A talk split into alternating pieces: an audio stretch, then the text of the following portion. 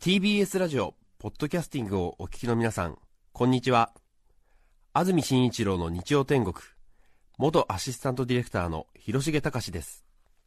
今週も刈谷陽子は休みです。日天のポッドキャスティング今日は432回目です。日曜朝10時からの本放送と合わせてぜひお楽しみください。それでは1月17日放送分安住紳一郎の日曜天国番組開始から10時24分までの放送をお聞きください。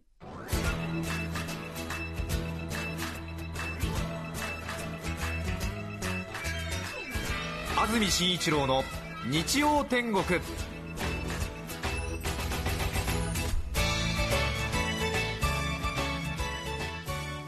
おはようございます。1月17日日曜日朝10時になりました。安住紳一郎です。おはようございます。中澤由美子です。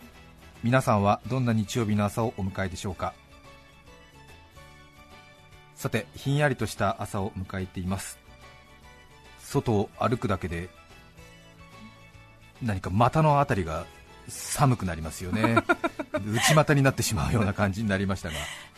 また日の差しているところ日向を探しながら歩くという感じになりました、そうですね。着るものの上から差してくるような寒さですね、うん、そして週間予報などでも随分言われていましたがやはり今夜雪になるところがありそうです、はい、この気温ですと確かに雨が降ると雪になりそうだなという感じがいたします。夜遅く夜9時以降ですね雨や雪が関東降り始めるようです。そして月曜日までこのまとまった雨や雪が関東降るらしく月曜日の朝ですね、早めの準備をした方が良さそうです。もしかすると月曜日の朝起きてびっくりということになっているかもしれないということです、明日月曜日の午前中までまとまった雨や雪そして風も強いそうです。標高の高いところでは当然大雪になりそうだということです。北関東も雪の積もる可能性が高く東京23区横浜なども雪になる確率が高いという予報です、はい、もう雪っていうふうに考えていた方がいいかもしれませんね、ね、今日夜9時過ぎから関東では雪、はい、もしくは雨月曜日の午前中まで、はい、ということのようです。でも今シーズンまだまとまった雪は関東ないですね、平野部は、ね。えー、いよいよかという感じになりますね。今日は最高気温9度前後で昨日より2度くらい低くなるということです。スタジオの赤坂現在気温が5度ということです。さてセンター試験も始まりましたし、はい、これから中学校、高校、受験シーズン本番という感じでしょうか、受験生はもとより受験生がいるという家族の方は気が気ではない。そうですよね。毎日だと思いますが、はい、風邪をひいてもなんですしね、えー、あまりプレッシャーをかけてもいけないし。力を存分に発揮してもらうためにという受験生を家族に持ったことがないのでどういう雰囲気か分かりませんがかなり気を使うようですもんね。そうですよね。はいなんか本人以上に、まあ、本人が一番辛いんだけど、えー、はい周りもこんなに辛かったんだななんてそうですね。思ったりしますね。昨日からセンター試験始まりまして、はい、大学入試センター試験ですか、ええ、56万人の方が挑戦しているということで、うん、昨日が1日目で今日が2日目今日は数学と理科の科目は行われるということですが、はい、毎年この時期になりますと受験シーズンになりますとなんとなく受験生に声をかけるというようなことが放送上はあるわけなんですけれども、はい、私も受験生時代が長くそして暗かったためにテレビやラジオから受験生頑張ってくださいというような安易な感じでアナウンサーなどが話しかけますと少しイライラっとした思い出がありますので私は安易に声がかけられないという、はい、むしろ言葉を飲んでしまう傾向があるんです、ね、軽く言ってくれるなですよね。そうですね、うん、土曜日の夜私テレビ番組もやってるんですけども、はい、昨日もちょっと韓国や中国の受験生事情を紹介した VTR の後に、日本の受験生の皆さんも今日からセンター試験ですしなんて言って一言言おうかなと思ったんですけどですしって言った後もう言葉が何も続かなくなっちゃって なんかうやむやになってしまって。見てました。早口で何か早口でなんか聞き取れない何かをおっしゃった、うん、でなんか下向いて横向いてゴニョゴニョゴニョゴニョしたんですがまあなるほどいけませんねいけません、ね、思いが込み上げちゃう思いがね込み上げてしまって何をやってるんだって話なんですけれどまあ、でもただね言い訳したいのはその安易な言葉をかけるよりも、私の心の中での作業量は多いんです、そうですえー、この時期本当に他の同僚にも言ってるんですが受験シーズンに受験生に安易な言葉をかけないでおくれよって言って。あよく言ってるんですか、言ってるんですよ、えー、センシティブだからなんて言って、えー、さらにもう40過ぎましたけれどもこの時期になると受験生の気持ちになんか少し誰にも頼まれてないのに寄り添ってしまう時がありまして、まあ、中二病を引きずりながら間もなく更年期という このおじさんの気持ちなんですけど。結構ね忘れちゃう人多い中でまだね、ね、そうなんですね、よくあの思春期をずっと大人になっても引きずってる人、中学校2年生がそのまま大人になったようだなんていう表現から中二病って言ったりしますけども、えー、私なんか本当に代表的な中二病なんですけど、中二病を引きずったまま間もなく更年期です、もう情緒不安定甚だしいという。切れ目なしです、切れ目なしですなんですかね、めめしいというふうに思われがちなんですけども、私はあまり受験生時代にいい思い出がなく、失敗も1年しましたので、いまだに自分の中で総括ができてないっていうか、そういう部分があるんでしょうね、振り返るとやっぱり2時間ぐらいいろいろ、うん、あうんって言ってしまうんですよね。ちょっと他の世代にはない独特の感じなのかもしれませんが。世代世代もあるのかなと思いますけれどね、ね人数多かったですよね。そうですね。今年は53万人の方が挑戦しているそうですが、はい、今年の18歳の人口は115万とか120万ですから、受験生が53万人なので浪人生もいると思いますが大体半分くらいの方がセンター試験に挑戦しているということですね、ね、多いですよね。そうですね。今は18歳の皆さんが大学や短期大学に進学する割合はどれくらいだと思いますか？新聞などを読んでらっしゃる方はお分かりだと思いますが今の大学短大への進学率。えー、すみません。40%ぐらいですか？そうですね。今58%専門学校や専修学校高等専門学校の4年生を含めると76%の人が上の学校に進んで勉強を続けるという皆さんですね。4人に3人が上の学校まで勉強するという時代ですね、私は昭和48年生まれ中澤さんが昭和50年、はい、ですからもう随分時間が経ちましたが私たちが18歳の時は大学短大の進学率は35%くらいでしたので随分とまた当時とは状況が違うということですね。そうなんですね。私の父、母、親の世代はちょうど団塊の世代ということで、はい、まあ、父は戦中生まれですが母は昭和22年母たちの世代ですと大学の進学率はまだ10%ぐらいですからね。そう考えますとやはり進学率というか、まあ、皆さん本当に長い時間かけて勉強する時代になったということが分かるわけですが。そうですね。一方その進学率と一緒に私が注目している数字っていうのも毎年出るんですけどもお分かりになりますか？進学率にと同じグラフに出てくるデータなんですけど収容力っていう数字なんですよね。最近は95%くらいなんですけど志願者に対しての学校の入学者の割合ですね。95%なので今の人たちはほとんど死亡したら志願者数の95%の人は、まあ、どっかの学校に入れるという。そうですね。当然人数減ってますからね、でまあ、学校が潰れるというような時代になってきてますので、そういうことですね。95%くらいなはずですね。で繰り返しになりますが私私の話ばっかりでごめんなさい、えー、あの長い時間かけて恨みつらみを言うだけですから もう別に何も社会を切ろうとかそういうことは全くありませんから、ただ私の恨みつらみを言うだけですから、19歳の頃の恨みを関東の人に聞いてもらうだけですから。じゃあそのつもりで。そうですね、はい、私は繰り返しになりますけども団塊世代を親に持つ団塊ジュニアと呼ばれる、えー、ものすごく人数が多い世代ですよね、ね、なんて言ったって210万人を同級生に持ってるっていうものすごいスーパー同級生長者なわけですよねどうですか？いいね。そう思うといい、ね、ませんよそんな人は。今1年間に赤ちゃん生まれるのは100万人ないですからね。今のねまあ、若い皆さんたちは同級生が100万人そこそこですよ、え。ー、今年だってね、18歳の皆さんは118万人くらいですよね、私たち73年、1973年、昭和48年生まれは、同級生を210万人持ってますからね、どうですか？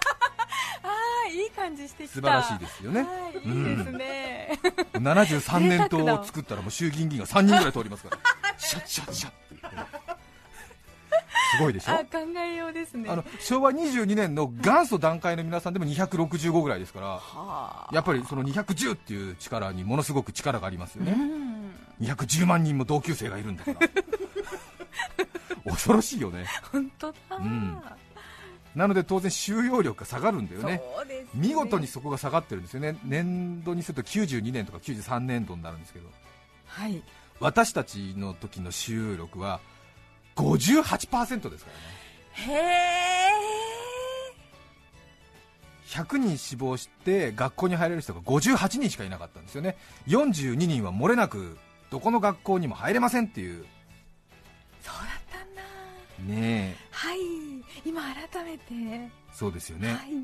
収容力。いや別にどの世代を生きた人たちが大変だったっていう話ではないんですけど、ね、まあ、そういう時代だったんですよね、ええ。はいはい、なので3人に1人はどこにも入れないっていうことなので当然、次の年とか次の次の年には入学者の内訳は当該年度卒業生いわゆる通称現役生が65%可年度卒業生通称浪人が35%、はい、3人に1人が、まあ、ストレートで入ってきてない、そして私もそうなんですが、はい。そういう時代だったんですが、当然今度収容力がどんどん上がってきてますから、今、浪人生の割合はどれくらいだと思いますか？新入生、新1年生が入ってきて、えー、現役生、浪人生、現役生。ね、ちょっと時間をかけて入ってくる人たちがいますけど、減ってるんだ、じゃあきっと減ってるんですね、ね、どんどんどんどん減ってまして、今は浪人生の割合は今12%、8人に1人なんですね、浪人生はね。なので私もちょっとこのデータがどんどんどんどんこう変わってきているのに気づかずにですね、ラジオの前の浪人生諸君なんて言ってたんですけど浪人生なんほとんどもういないんですよ世の中に。そうだったの。であの医学部とか歯学部とかどうしても入りたいということで何年もかけてやる人たちがいらっしゃいますから、ね。ね、どちらかというと比較的ね、え。ミドルとかライトな文系の学生で浪人生っていうのはもっともっと多分少ないと思いますね。うん。なのでもうすでに浪人生っていう言葉がどんどんどんどん死後に近くなってきていて、何を言ってるんだあの人たちはみたいな。しかも浪人生たちが語る受験生の頃の話っていうのは長くそして重くそして他人にとっては迷惑な話が多いですからね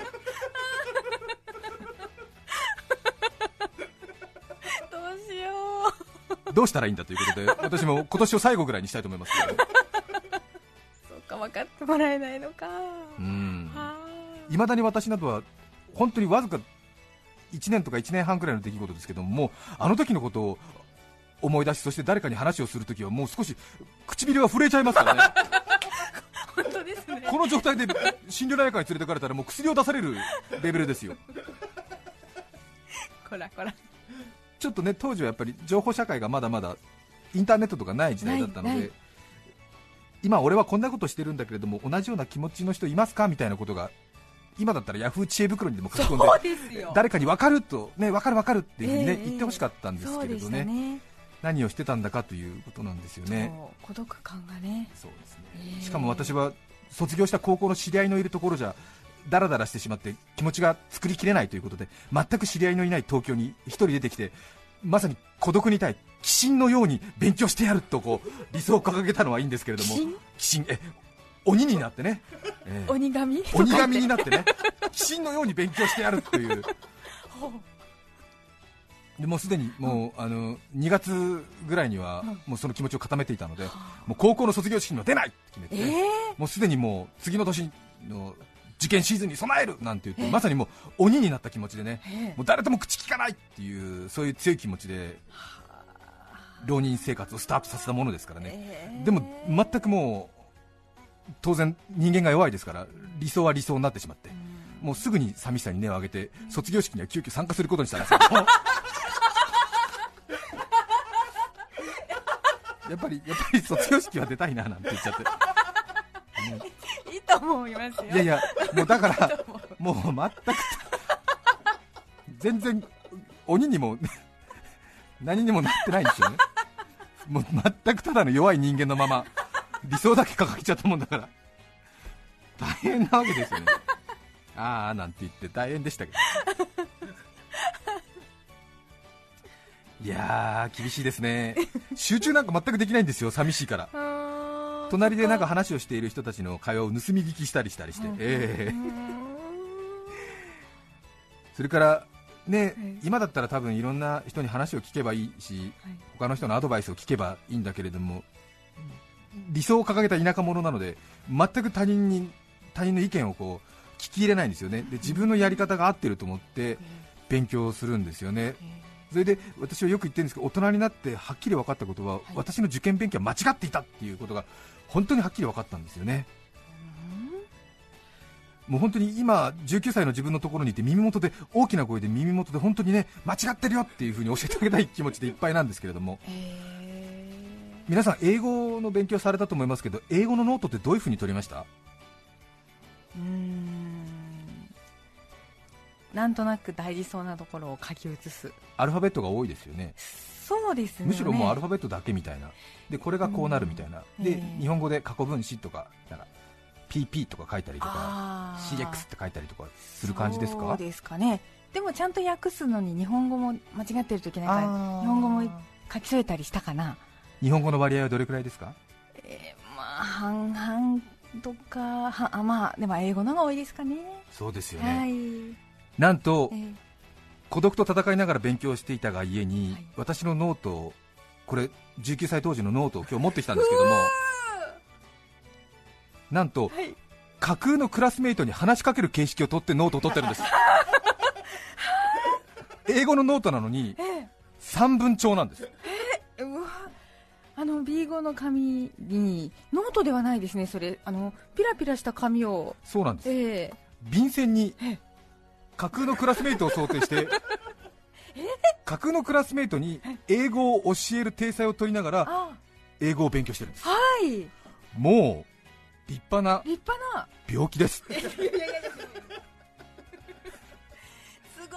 本当で小さい綺麗な字でこまごまと書いてます。ほとんど日本語なんです。英語のノートなのに、いけませんねだからちょっとやっぱり間違ってるんですよね、えあの先生になったつもりで？架空のクラスメートに話しかける体裁を取ってるんですね。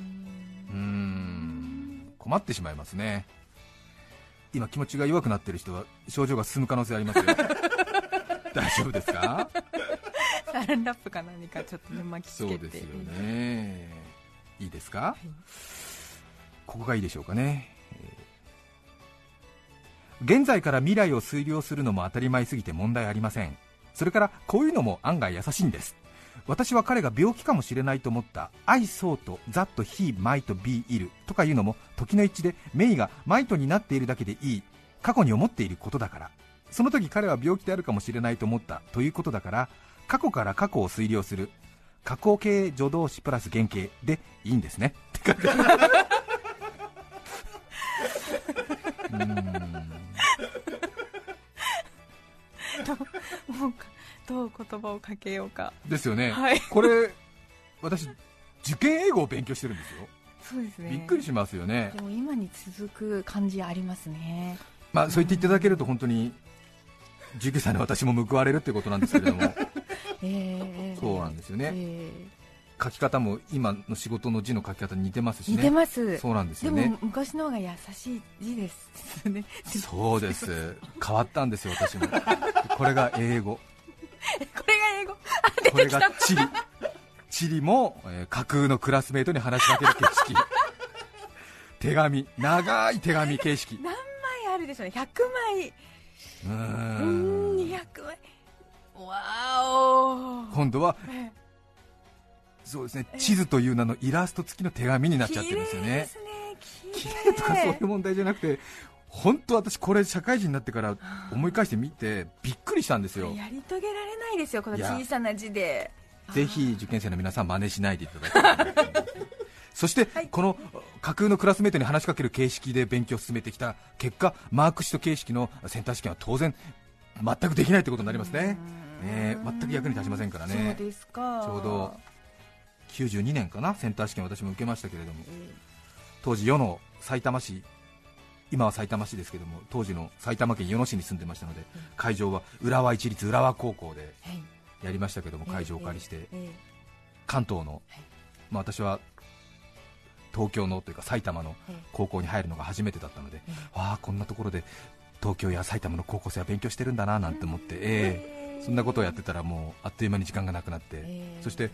架空のクラスメートに話しかける形式でノートを取っていたものの全くそのノートが役に立つこともなく私のあの話しかける形式の 一問一答的なね。一問一答的なね。筋力はないから、ね、筋力はないですからね。私はむしろなんか問われたらそれはですねって言ってマークシートのね 穴にも書きたいぐらいですから。それはみたいな、ね、やればよかったです。キキキュなんて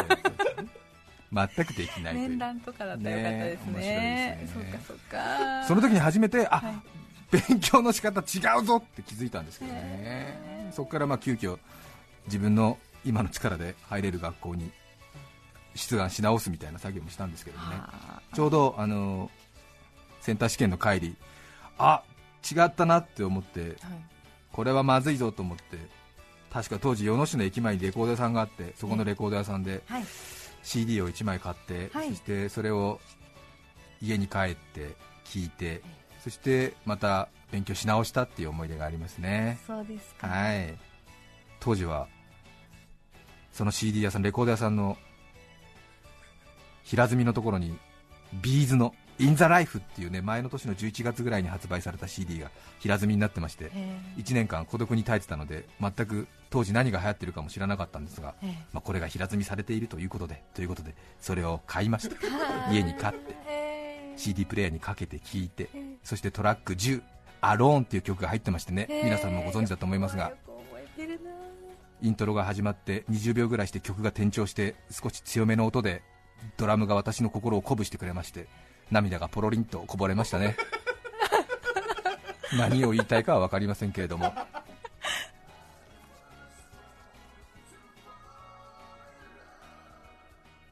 受験生にかける言葉は俺は持っていないんだよ。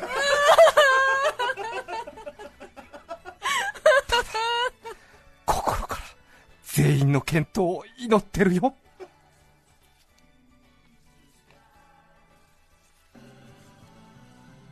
今日の1曲目は俺のソウルソングだ。ビーズのアローン元気に会場に向かってくれ。1月17日放送分安住紳一郎の日曜天国。10時24分までをお聞きいただきました。著作権使用許諾申請をしていないため曲は配信できません。引き続き今週のテーマ試験の思い出お聞きください。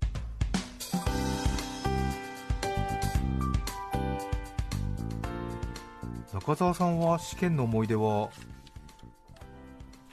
そうですねうん。まあ嫌なことは忘れるので結構安住さんみたいに覚えてないんですよね。そうですよね、えー、女性の方は比較的ね、えー、もう次々っていう感じになりますもんね、えー、あれですよね、あの何回も確認してますけど一般受験でいらっしゃいますよね。そうですよ。そうですよね、わかりますわかります、推薦とかではないですよ。はい、はい、あ、本当にあのこれ、私結構あちこちで評判悪いんですけど、本当の話なので必ずしてますし、あの多分腹を立てる方もいらっしゃると思いますが、私はあの一般受験でとても苦労したので。推薦で学校に入った人、特に指定校推薦で学校に入った人を心の底では絶対に許してません。これはあの社会人になってから決して表面上は出してませんけれども、出してませんし、そんなのね推薦で入った人は、そういう仕組みがあるんだから、それをうまく利用して、私たちだって普段からの平均評定を上げるための努力をしていて、それをしていなかったし、出願していない人間に何を言われる必要があるんだっていう気持ちになるかもしれませんけども、私は心の中では絶対許してないの、そしてその人たちにはじゃんけんでも負けたくないの。再三おっしゃってます、再三言ってますし、評判悪いですよ。評判悪いです。評判も悪い。し一緒に仕事をする人にはさりげなく確認してる、そうですか？なんて、えー、結構勉強大変でしたでしょ？なんとか言って話をして。それでね結構冬になってくると寒いしね。なんてえご実家東北の方ですか？ああそうです。ね12月大体推薦ってのは9月10月に決まるでしょ？ですから12月とか結構ねお正月とかちょっと孤独だった？なんて確認をして。探り探り。もうその辺ぐらいからあれなんかちょっと違うぞみたいな。あれもしかして10月ぐらいにも決まってたんですか？なんつって。え？みたいな。え？12月クリスマスの神奈川大学の入試じゃなくてよね？みたいなことを確認したりして。これ73年組わかるんだけど。え？クリスマス入試じゃなくて？なんつって。10月にああそうですか。え？平均評定が？なんつって。平均評定ああそうえ？指定校水ああそうなんだ。って言ってからもう決まりですよ。決まっちゃう。手帳に書きますよ。そっからは結構すごいですよもうドーンと心心の壁が。本当にこれは言うべきことじゃないですけども。ちょ言ってる。ちょ言ってるよさっきから。もう本当にちょっとしたあの問題になってもあれ構いませんけれども、まあ、これは今頑張ってる受験生のエールとして捉えてほしいですけれども、ね、私社会に出てからちゃんと指定校推薦の人間をチクチクチクチクやってるわ。ちゃんとやってる。ちゃんとやってるよ。昨日も一人推薦で入ったっていう子がいたから一般受験で一浪した人間たちで周り取り囲んでやったわよ。おかしいってんだよ。学芸大学に推薦で入ったっていう。え国立に推薦なんてあんの、なんて言って。5人だけ枠があったんだって言うから、えー、おかしくない？そんなの？なんて言って、えー？なんていつ出願して？平均評定は？なんて言って。いろいろ。えそれ学校指定されてるのになんでそんなことになってんの？なんて言って。その仕組みおかしいよ。今もあるの？なんて。今もあったら俺ちょっと文句言いに来たいわ。なんて言ったりして困る。困るよね。きっとその人間もね なんで私そんなこと言われなくちゃいけないんだと思ってんだろうけどものすごいいろいろ学校卒業してもう10年も20年も経ってるんだろうけれど不正じゃないしね。え もう本当になんかかわいそうになるぐらい言っちゃったよ、ね、それってさ学校に入ってからさ周りの人に比べて自分楽して入ったっていう感覚なかった？なんて聞いちゃったして。ひどい。そこまで言われる必要ないだろうと思いながらも。でもほらほらね。あの思い出すと唇震えちゃうぐらいのトラウマがあるからもう今更ですよ。止められない。止められない止められないもう。もしかしたらちょっとした問題になってるかもしれないです。あのちょっといろいろ間違ったこと言ってるなこの人っていうような気持ちはあると思いますけれども季節だと思って許してください、ね、ご容赦。1月17日放送分安住紳一郎の日曜天国。それでは今日はこの辺で失礼します。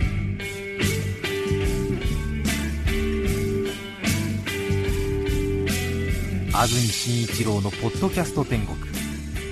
三度炊く飯さえかたし柔らかし思うままにはならぬ世の中。お聞きの放送は TBS ラジオ954905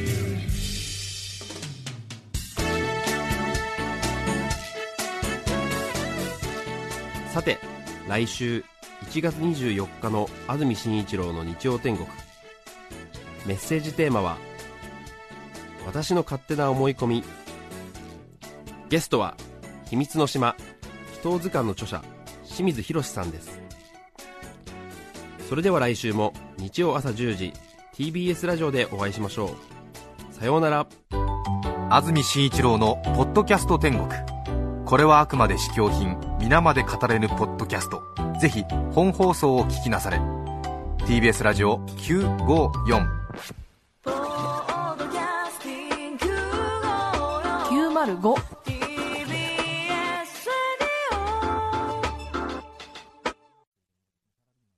カルプ D プレゼンツ川島明の寝言。毎週ゲストの芸人とたっぷりトークをしたりいろんな企画をやります。そらしど本坊と向井の近況を戦わせるコーナーもあります。向井意気込みをどうぞ。負けないぞ！放送から半年間はポッドキャストでも配信中。ぜひ聞いてください、うん